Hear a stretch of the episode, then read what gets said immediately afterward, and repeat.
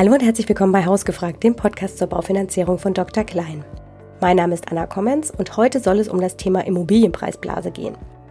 Die Immobilienpreise sind ja in den letzten Jahren einfach immer weiter gestiegen.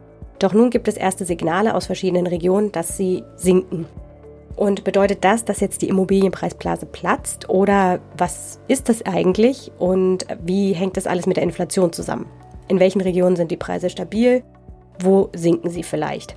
All das habe ich Michael Neumann, unseren Vorstandsvorsitzenden, gefragt und er hat die Antworten für euch im Gepäck und ist heute der Gast unseres Podcastes. Hallo Michael. Hallo Anna. Michael, was ist denn eine Immobilienblase? Eine Immobilienblase ist im Endeffekt eine Spekulationsblase am Immobilienmarkt. Man kann sich das auch so ein bisschen wie eine Seifenblase äh, vorstellen, äh, in die man eben, also da pustet man immer mehr Luft rein, immer mehr Luft, sie wird immer größer, immer größer, immer größer und dann besteht eben irgendwann das Risiko, dass sie platzt. Und was sind so ganz typische Warnsignale? Welche Faktoren treiben denn diese Blase? Machen sie größer und runder? Ja, eben die Spekulation. Also Menschen kaufen Immobilien in der Erwartung, dass die Preise in den nächsten Jahren, in der nächsten Zeit ja automatisch steigen werden. Also die Spekulation auf die Preissteigerung ist ein Indiz. Auch bei der Kreditvergabe, wenn Banken beispielsweise ähm, sehr bereitwillig den Kaufpreis, vielleicht auch noch die Kaufnebenkosten mitfinanzieren, auch in der Erwartung, ja, die Preise werden eh steigen. Oder auch wenn Kreditnehmende mit relativ knapper Bonität eben sehr bereitwillig auch von äh, Kreditinstituten finanziert werden. Das sind so Indizien, die darauf hindeuten, dass so eine Blase sich ausbildet. Und meinst du, dass in Deutschland 2023 eine Immobilienblase zu erwarten ist? Also ich sehe das nicht, weil viele der Kriterien sind nicht erfüllt. Also wir haben weder Banken, die sehr bereitwillig Kredite vergeben, also die haben die Kreditvergaberichtlinien eher ein Stück weit äh, zurückgenommen, beziehungsweise sich in den letzten zwei, drei Jahren äh, auch konservativer aufgestellt, was die Kreditvergabepraxis anbetrifft. Wir haben auch aktuell keine sehr, sehr dynamische Preissteigerung mehr. Also den Punkt haben wir quasi hinter uns. Und insofern kommt auch in diese Seifenblase, um nochmal in dem Bild zu bleiben, gerade keine neue Luft rein. Und insofern sehe ich da auch nicht, dass wir im Jahr 2023 auf eine platzende Immobilienpreisblase zulaufen.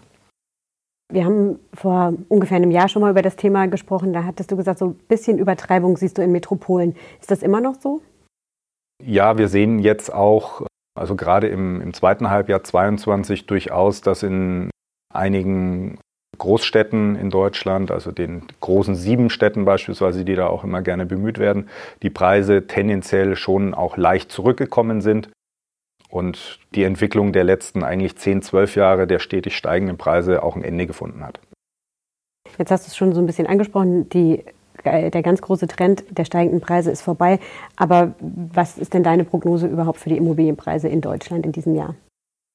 Ja, ich glaube, wir werden im Jahr 2023 auch ein sehr, sehr differenziertes Bild haben, je nachdem, wo wir hinschauen. Also wenn wir jetzt eben in die Großstädte schauen, dann werden wir die Entwicklung, die wir jetzt im zweiten Halbjahr 2022 gesehen haben, der Preisanstieg ist zum Erliegen gekommen, Preise gehen ähm, ganz langsam auch mal nach unten.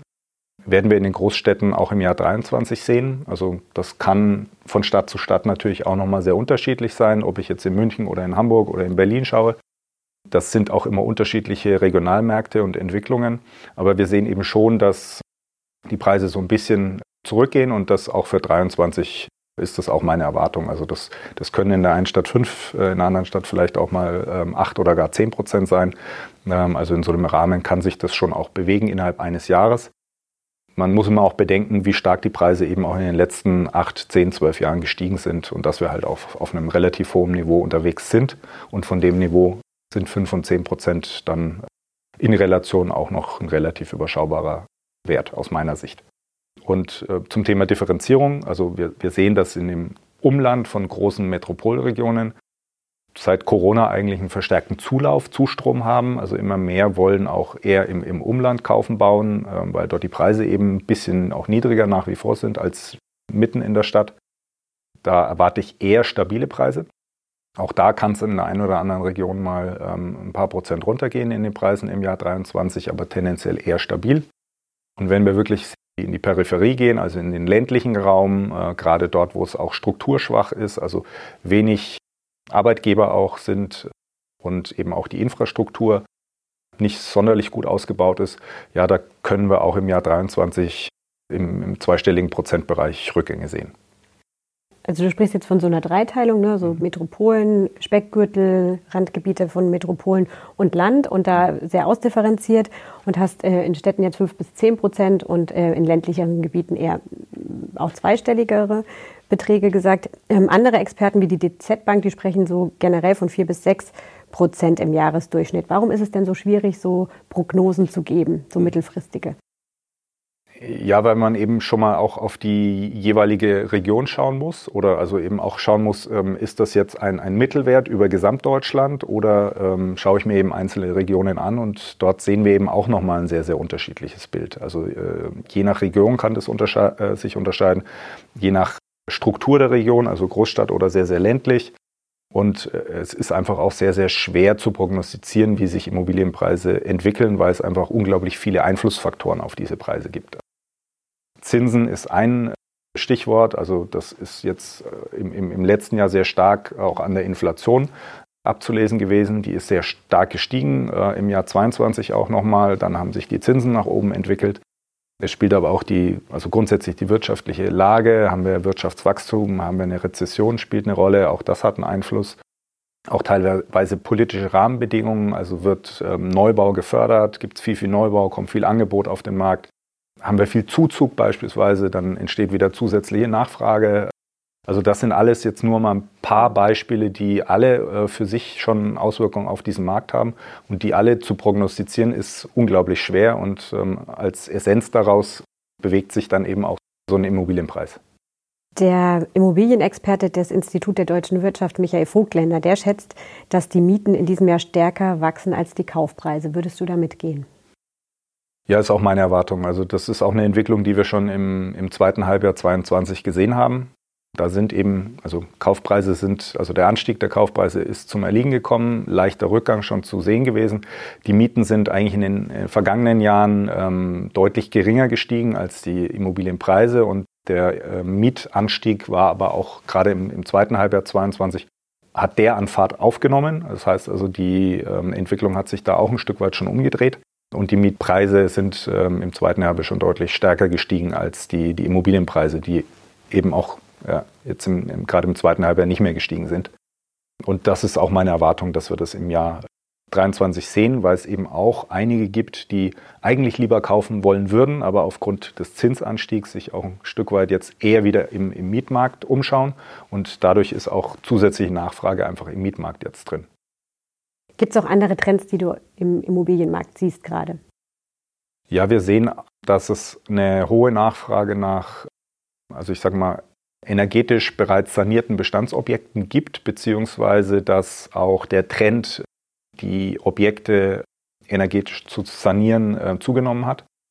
Natürlich auch ein Stück weit durch die Bemühungen der, der Regierung, also ähm, dass das Thema Immobilienbestand CO2-neutraler erstmal zu machen, auch zu, zu forcieren und zu fördern.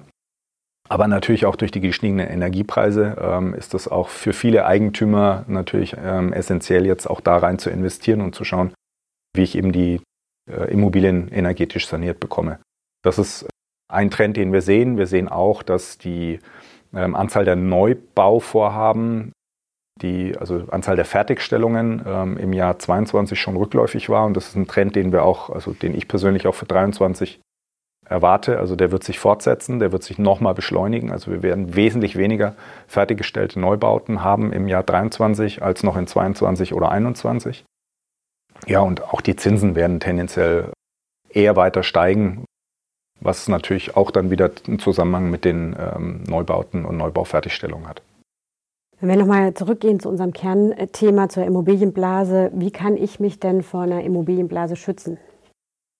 Ja, auf der einen Seite das Wunschobjekt sehr, sehr genau einfach prüfen, sich da eben ja auch nicht unter Druck setzen lassen, sondern möglichst eben ähm, sorgfältig auszuwählen, dass es das passende Objekt ist, die richtige Lage und auch der, wenn es ein Bestandsobjekt ist, eben der Zustand der Immobilie passt.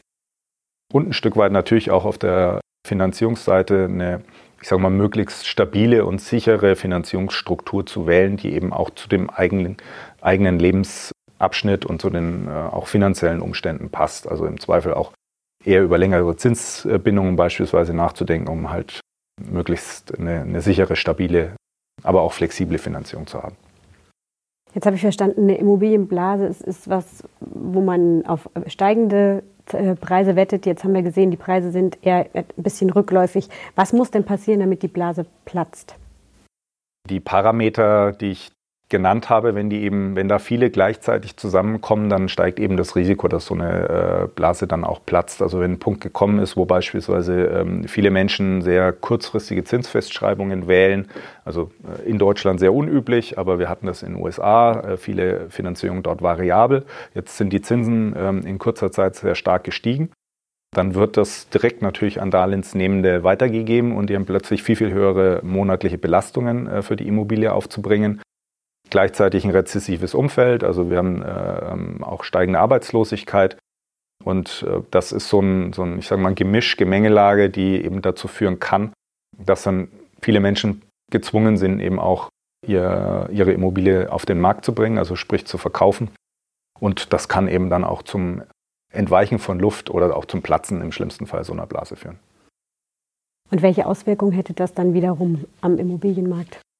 Ja, das bringt dann erstmal zusätzliche Objekte auf den Markt und das drückt wiederum die Preise. Dann ruft das häufig andere Eigentümer auf den Plan, möglicherweise auch zuerst mal Kapitalanleger, die eben eine starke Renditeorientierung haben, die dann versuchen, noch schnell auch noch einen äh, möglichst hohen Preis zu erzielen, auch noch zu verkaufen. Und das führt dann dazu, dass immer mehr Menschen äh, quasi äh, Immobilien auf den Markt bringen und dann entsteht sozusagen eine Abwärtsspirale und die sich auch ein Stück weit selbst immer wieder befeuert und nährt und immer mehr Objekte dann eben auf den Markt bringt.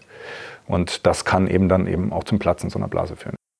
Und wenn wir uns jetzt noch mal ein bisschen die verschiedenen Zielgruppen angucken, also wenn ich als Eigentümer von einer Immobilienblase betroffen bin, welche Auswirkungen hat das für mich?